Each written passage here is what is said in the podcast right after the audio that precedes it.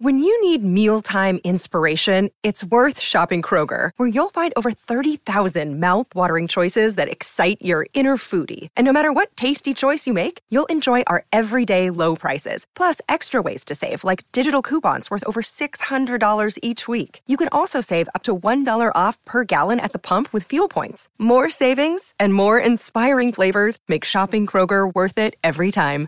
Kroger, fresh for everyone. Fuel restrictions apply. Hola a todos, soy Víctor Abarca y estás escuchando Expreso con Víctor, el podcast diario sobre tecnología, tecnología que importa y cultura digital. Bien, aunque hoy es lunes, voy a recuperar el expreso del viernes, primero porque, bueno, el viernes pasado fue un poco locura para mí, y aunque hicimos todo el guion, sacamos todas las noticias y demás, finalmente no pude sentarme a locutar. Bueno, básicamente lo que pasó es que había demasiado ruido en casa, entraba mucho ruido en el estudio y las condiciones para grabar no eran las mejores. Entonces he decidido retrasarlo un poquito y mm, aún así, como es un episodio muy atemporal, poder contarte justo hoy lunes de las plataformas de streaming y también de los estrenos, también del culebrón de mm, Elon Musk con Twitter, de la llegada de algunos clásicos de la Nintendo 64 a la Nintendo Switch y de uno de los grandes anuncios de la semana, que ha sido básicamente que Silent Hill vuelve. Y aunque luego también publicaré un episodio del lunes, ya para ponernos al día en este 24 de octubre con todo, van a ser dos episodios separados, ¿vale? Uno del viernes anterior, digamos con noticias un poquito más de cultura digital, y luego un episodio mucho más tecnológico que sería el que correspondería al día de hoy. Pero bueno, aún así, no pierdas el hilo porque allá vamos, y además nunca está de más tomarse un par de cafés, ¿no? No sé cómo habrá sido tu fin de semana, pero el mío la verdad es que ha sido un fin de semana de estos diferentes. Sobre todo porque el domingo, o sea, ayer mismo, lo que hicimos fue publicar por fin un proyecto que llevaba muchísimo tiempo en, como quien dice, casi en gestación, porque fue el curso para creadores de contenido. Puedes encontrarlo ya disponible en la web de cursocreadores.com .com, todo junto, cursocreadores.com. Y la verdad es que ha sido una experiencia increíble poder hacer este proyecto. Empecé, o sea, lo, diseñé además en un, en un eh, vuelo de camino a Puerto Vallarta, que yo fue como por, por mayo aproximadamente. Y me acuerdo que estaba en el vuelo, estaba escribiendo en el, en el ordenador y me salió casi del tirón lo que era todo lo que quería contar, ¿sabes? O sea, em, lo que era el guion, o sea, perdón, la estructura. Luego el guion vino mucho más tarde, pero todo lo que era la estructura todos los temas de los que quería tratar en el curso salieron en ese vuelo. Es como si, no sé cómo decirte, pero es como si hubiesen estado ahí desde hace un montón de tiempo y únicamente tenía que sentarme y decir, ok, estructura esto. ¿Y cómo lo harías? ¿Cómo, cómo estructurarías un curso si le tuvieses que explicar a una persona cómo ser creador de contenido, cómo empezar, o también para aquellas personas que ya llevan un tiempo creando contenido y por lo que sea, pues no terminan de eh, encontrar su audiencia, no terminan de convertirlo en el trabajo que siempre han soñado, ¿no? Eh, ¿Cómo lo harías? ¿Qué les contarías? ¿Cuáles han sido tus consejos? ¿Cuáles han sido tus errores que has cometido? ¿Cuáles han sido tus eh, puntos de acierto? ¿De qué te has dado cuenta durante todo este año? año, perdón, durante todos estos años. Y así fue como surgió el curso de creadores. Ya lo tienes eh, disponible, ¿vale? En cursocreadores.com. Me haría mucha ilusión si eres un creador de contenidos que le echases un vistazo. Y, um, ya está. Y de verdad, ojalá, ojalá te sirva. No solo eh, con, el, con el acceso al curso, no solo estás eh, viendo las 6 horas y pico de contenido en vídeo que, que he creado, sino también tienes acceso a una comunidad de creadores en la que yo voy a estar dando feedback mm, personalmente a los proyectos que suba la gente y también una vez al mes va a haber como una especie de va a ser entre un workshop y un Q&A, ¿sabes? Sobre las preguntas que la gente se vaya encontrando, también consejos que me vayáis pidiendo. Entonces, eso es un poco como la idea de todo esto. Va a ser un workshop una vez al mes con 100 plazas limitadas, básicamente porque en la plataforma en la que lo hacemos hay un límite de 100. Ya veré más adelante si puedo ir ampliando también las plazas a medida de que la gente se vaya, se vaya sumando. Pero también inicialmente sé que quiero decir, ok, vamos a hacerlo solo con 100, porque así al menos Eh, ¿Cómo te explico? Pues eh, lo puedo, o sea, puedo eh, abarcar todas las preguntas, nunca mejor dicho, ¿no? Pero bueno, nada, que tengo mucha ilusión, de verdad, tengo mucha ilusión de que le eches un ojo, o sea, que tengo mucha ilusión de, tengo mucha ilusión que le eches un ojo, ya está. Vale, y ahora ya vamos a el expreso que te había preparado para el viernes con una de las noticias iniciales, que es sobre Elon, y es que parece que se ha tomado bastante en serio lo que es la analogía de lo que es un culebrón. Ya llevamos tantos meses comparando sus idas y venidas respecto a Twitter, casi como una serie de Netflix, que al final ha conseguido que tengamos un episodio semanal y como suele pasar con la plataforma de streaming, el último episodio ha sido estrenado el viernes pasado, así que vamos a ver que nos estrenan el viernes siguiente. Y es que el próximo 28 de octubre tendría que ser el final de este culebrón. Ese es el día fijado por ambas partes para que se finalice la adquisición de Twitter por parte de Elon Musk. Pero mm, como te he ido contando en las últimas semanas, de acuerdo. Eh, o sea, parece que ahora el acuerdo sí que está mm, yendo a, un buen puerto que parece cercano y que parece real. Sin embargo, el drama vuelve a estar servido. O sea, no hay nada mejor que un poquito de drama, un poquito de plot twist para alegrarnos eh, una mañanita, ¿eh? Pues gracias a la información que se ha publicado en el Washington Post y que además está siendo portada en todos los principales medios del mundo, hemos conocido que Elon Musk pretende despedir, atención, ¿eh? al 75% de la plantilla de Twitter. O sea, me quedo mm, loquísimo con esto. Actualmente unas 7.500 personas trabajan en la compañía. Y si Elon Musk acaba confirmando su compra de Twitter, hasta 5.000 personas perderían sus empleos. Unos despidos que son parte de la hoja de ruta que ha fijado la persona más rica del planeta. Atención, ¿eh? Y el plan de Elon es reducir los costes de manera inmediata y duplicar los ingresos en tres años. Pero además de este macro despido de tres cuartas partes de la plantilla, otra idea que maneja el también dueño de Tesla es implementar un sistema de Start Ranking, es decir, una clasificación que ordene el rendimiento de los trabajadores del peor al mejor. Por cierto, según el actual responsable de Twitter de métricas y control de spam, el despido del 75% de los, de los empleados se traduciría en una peor experiencia de los usuarios y la primera consecuencia que vamos a sufrir es el aumento de hackeos en nuestros perfiles. Así que una cosa que te digo es por favor añade ya la doble autenticación dentro de tu, dentro de tu perfil para al menos blindarte lo máximo que puedas. Y bien, desde que Apple inauguró de manera no oficial el Techtober del 2022 con su keynote de septiembre, este viernes ha sido el primer día de pausar eh, un poquito las compañías tecnológicas. Y aunque mm, ese viernes, he dicho este viernes, no, el viernes pasado, no hubo grandes lanzamientos y tampoco rumores de gadgets, al menos nos quedan las plataformas, también las redes sociales, los videojuegos y los estrenos de streaming. Y um, como no solo podemos alimentarnos del culebrón de Twitter y Elon Musk, pues también quiero contarte un tema que quizás está pasando un poquito más desapercibido en Europa, pero que aquí en Estados Unidos sí que está siendo portada y además que está siendo portada día sí, día también. Y es que hace mucho tiempo que TikTok está en el punto de mira de las autoridades de Estados Unidos pero también de los medios de comunicación. Y es que precisamente esta misma semana la prestigiosa revista Forbes publicó un artículo en el que se habla de cómo la empresa matriz quería usar la aplicación de vídeo para monitorizar la ubicación personal de algunos ciudadanos estadounidenses específicos. Y según se cuenta en este reportaje, el equipo de la auditoría interna de ByteDance, la matriz de TikTok, planeó vigilar a ciudadanos de Estados Unidos que nunca habían tenido relación laboral con la empresa. Esta frase tiene mucha importancia porque según Forbes, el mencionado equipo de, auditoría interna generalmente es el encargado de vigilar a quienes trabajan, ¿vale? O han trabajado dentro de ByteDance. Y obviamente la respuesta de TikTok nos ha hecho esperar y desde la compañía china se han defendido de estas acusaciones. Primero, acusan a Forbes, ¿vale? De omitir información proporcionada por ByteDance en las que se confirma que no recopilan la ubicación precisa de GPS y que en ningún caso esa mencionada herramienta se ha utilizado para vigilar a miembros del gobierno de Estados Unidos, figuras públicas, activistas o periodistas.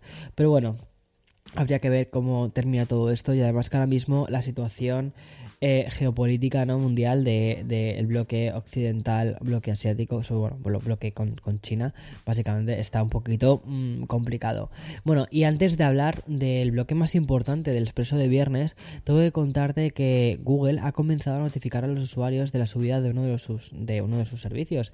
Y me estoy refiriendo al plan familiar de YouTube Premium, el cual va a incrementar su tarifa en 5 dólares. O sea, como ves, Netflix no es la única plataforma que ha decidido hacer cambios y sus suscripciones.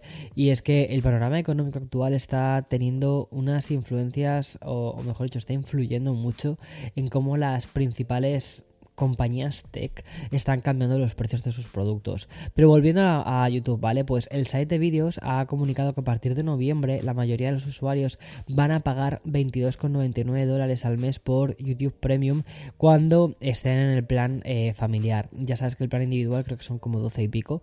O, em, o sea, yo tengo YouTube Premium, ¿vale? O sea, está mal que como youtuber diga esto, pero es que no me gusta mm, meterme en YouTube y ver un montón de anuncios. Entonces la forma que tengo, yo consumo un montón de YouTube, ¿vale? Entonces la forma que tengo de poder consumir mucho YouTube es al final pagando YouTube Premium y ya está. Luego a los creadores nos llegan migajas, ¿vale? De lo que es YouTube Premium, pero migajas.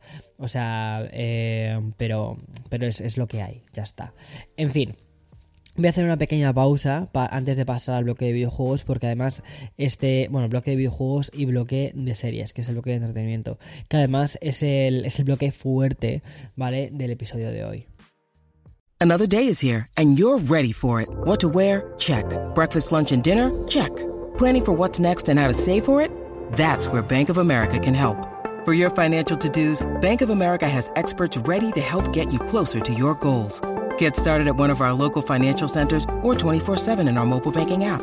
Find a location near you at bankofamerica.com slash talk to us. What would you like the power to do? Mobile banking requires downloading the app and is only available for select devices. Message and data rates may apply. Bank of America and a member FDIC. Bien, y ahora empezamos mi parte favorita del expreso con lo último que hemos conocido y es que el próximo 2 de noviembre Mario Party 1 y su secuela van a llegar a la Nintendo Switch. Y es que la llegada de estos dos clásicos que empezaron en la Nintendo 64, eh, sobre todo para la versión de los suscriptores del paquete expansión online, lo van a hacer con nuevas eh, funciones de guardado rápido, opciones de rebobinado y obviamente mejoras visuales. Tampoco tantísimas, no te esperes, ¿vale? Que, que vayan a hacer aquí un remake ni nada parecido, pero es algo que se agradece sobre todo porque es el típico juego de estos de, yo que sé, de tampoco te quieres gastar mucha pasta en compartir el nuevo Mario Party, porque al final, seamos sinceros, todos son iguales. Te apetece echarte unas risas con tus amigos cuando vienen a casa y tal, y ya está. Y bien, la llegada de Mario Party a Nintendo Switch coincide con el inicio de una campaña que ya se está celebrando en Japón para recordar a la mítica Nintendo 64. Y por esto, próximamente también vamos a recibir versiones de otros clásicos como Pokémon Stadium, que eso mola mucho, y 007 GoldenEye. Y siguiendo este bloque dedicado a los videojuegos, también tengo que contarte que ya por fin podemos disfrutar de Persona 5 en la eh, Nintendo Switch, en la Xbox, en PC, en fin, que por fin empieza la nueva era de Persona 5. Me flipa, me flipa esto porque es uno de mis juegos favoritos. Y continúo, porque tengo que volver sobre uno de los temas estrellas de la semana y es la posibilidad de que Netflix lance su propio servicio de juegos en la nube. Un proyecto que, mm, que además eh, no se descarta tampoco Ubisoft. Como ya sabes, la compañía ha colaborado con la mencionada Netflix en la producción de series y en el desarrollo de tres títulos que llegarían pronto a los dispositivos móviles. Incluyen una versión de Assassin's Creed, pero además de este tipo de colaboraciones entre Ubisoft y la plataforma de streaming, desde la propia Ubisoft no descartan ayudar a Netflix a hacer este servicio de transmisión de juegos en la nube. Y según las declaraciones que han hecho a The Verge, un portavoz de la compañía declaró lo siguiente, te lo leo textualmente, dice así, Ubisoft siempre está buscando nuevas plataformas y oportunidades para que nuestros jugadores jueguen a nuestros juegos y participen en nuestro contenido. Bueno, interesante, pero si ha habido una noticia importante relacionada con el mundo de los videojuegos, esa es la que conocimos el pasado miércoles, pero que me apetecía contarte hoy. Y es que mm, se regresa a uno de los juegos de terror psicológico más grandes que hemos tenido. Y sí, regresa Silent Hill 2. Konami, Konami conmemora mucho porque no están desaparecidos, ¿vale? Anunció el pasado miércoles durante el evento online llamado Silent Hill Transmission que Silent Hill 2 va a tener sus propios remakes en PlayStation 5 y también PC. De hecho, ya conocemos que esta nueva versión será exclusiva para Play 5 y PC durante los 12 primeros meses de lanzamiento y que después pues termine, como te puedes imaginar, pues en el resto de plataformas ya como sucedió eh, con Xbox en su momento, porque el Silent Hill 2 original se lanzó inicialmente en la Play 2 en el 2001 y mm, el éxito fue arrollador y unos años más tarde terminó en Xbox y en Windows. Y durante esta mencionada transmisión online, la compañía confirmó que esta nueva versión de este título de culto será una recreación completa del original, eso sí, con gráficos mejorados que se van a adaptar a la consola de nueva generación y también otras novedades como el doblaje y la banda sonora. Además, el remake va a disponer de una nueva perspectiva de cámara sobre el hombro. Pero es que aún hay más, y es que si un remake de Silent Hill 2 no te parece suficiente, Konami también ha anunciado el lanzamiento de un nuevo universo expandido. Tres títulos en forma de spin-off que voy a contarte. El primero va a ser uno que se llama Silent Hill Townfall. Es un juego que va a tener un aspecto así un poquito más clásico y más pegado a lo que es la franquicia original. El segundo de los títulos recibe el nombre de eh, Silent Hill uh, Ascension. Y ya tiene incluso hasta fecha de lanzamiento. Va a ser en 2023 cuando vamos a disfrutar de esta versión que eh, va, a ser además desarrollada por la compañía de JJ Abrams y que ya es definido como mm, una nueva forma de entretenimiento que va a combinar comunidad, narración en vivo e interactividad tengo mucha curiosidad por ver qué es lo que van a hacer aquí. Y luego, por último, otro tercer título que han anunciado se llama Silent Hill F. Y es la, en la historia de Vale de este juego, lo que se presenta es a una mujer joven mientras es consumida de adentro hacia afuera por los tentáculos de una planta carnívora. Una descripción de YouTube para el avance dice que el juego está ambientado en Japón de la década de 1960 y que presenta un mundo hermoso pero aterrador. No sé, es muy curioso, ¿vale? El terror japonés es que al final te da unas vueltas de tuerca que, mm, alucinas. Y antes de pasar a enumerar los principales estrenos de las plataformas de streaming, tengo que contarte que Sony por fin ha puesto fecha y precio a su esperado bando premium. El DualSense Edge em, para PlayStation 5 va a salir el próximo 26 de enero del 2023 por 200 dólares. Eso sí, solo lo va a hacer en Estados Unidos, Reino Unido, Alemania, Francia, Países Bajos, Bélgica y Luxemburgo. De momento no tenemos noticias ni para España, México ni el resto de Latinoamérica. Habrá que ver cómo termina todo esto. Y bueno, como durante la semana ya te he contado todo relacionado sobre Netflix y el informe trimestral y los nuevos planes de suscripciones, pues voy a pasar sin rodeos, ¿vale? A los estrenos de, que tenemos ahora. Y es que aprovechando la cercanía con Hollywood, pues Netflix ha lanzado la tercera temporada de su docuserie Misterios sin resolver, así como el estreno de otro documental de formato serie de título 28 días paranormales. Y si quieres algo un poquito más ligerito, también vas a poder ver la última película de Charlize Theron titulada La Escuela del Bien y del Mal y un, un thriller policíaco que lo han llamado El Extraño. En HBO Max también hay una apuesta por las docuseries y es la de El Juramento parte 2 y un documental de temática LGTB que se llama Mama's Boy. Y mucho más interesante parece el contenido nuevo que nos ofrecen desde Disney Plus. Por ejemplo, la llegada de las dos primeras temporadas de uno de los clásicos recientes y es la serie de Scream Queens. Precisamente el autor de Scream Queens y de los hits recientes de Netflix sobre Dalmer es el responsable de este gran estreno de la plataforma de Disney. Y estoy hablando de American Horror Stories y el spin-off de la franquicia American Horror Story, que cuenta con varios episodios independientes entre sí, muy al rollo Black Mirror. Y como ya guinda de la tercera temporada, eh, también tenemos, eh, o sea, como guinda del pastel, perdona, tenemos la tercera temporada de La Guerra de los Mundos. Y por su parte, Apple TV lanza esta semana la segunda temporada de Acapulco y la tercera de El escritor fantasma, así como el estreno de Raymond and Rye, que es una película protagonizada por Ewan McGregor e Ethan Hawke. Ha estado muy curioso, ¿no? El lanzamiento que además lo acompaña con el anuncio del Apple TV eh, nuevo, el nuevo dispositivo. Me parece muy guay que hayan hecho esto también para incentivar un poco todo. Y ya para finalizar este repaso, el episodio eh, y la semana de Amazon Prime es que la plataforma viene muy fuerte con dos, con dos grandes apuestas. Primero tenemos el estreno de la serie futurista La Periferia y ya como remate final llega la película argentina que ya es favorita al Oscar a Mejor Película de Habla No Inglesa y tiene de título Argentina 1985. Veamos a ver cómo pinta esto porque si, si las críticas son tan buenas quizás hay que echarle un ojito a esto, lo cual puede molar. En fin, hasta aquí las noticias que corresponderían al viernes de la semana pasada pero que como ves al final han sido noticias muy relacionadas con cultura digital que puedes escuchar, ver, consumir en cualquier momento y por eso me apetecía contártelo incluso aunque hoy sea lunes 24 de octubre, pero no quería dejar perdido este episodio porque me parece que era un episodio que merecía la pena también contarte. Y ahora no dejes de darle al play porque vamos a ir al episodio que correspondería con las noticias de tech de hoy. Allá vamos.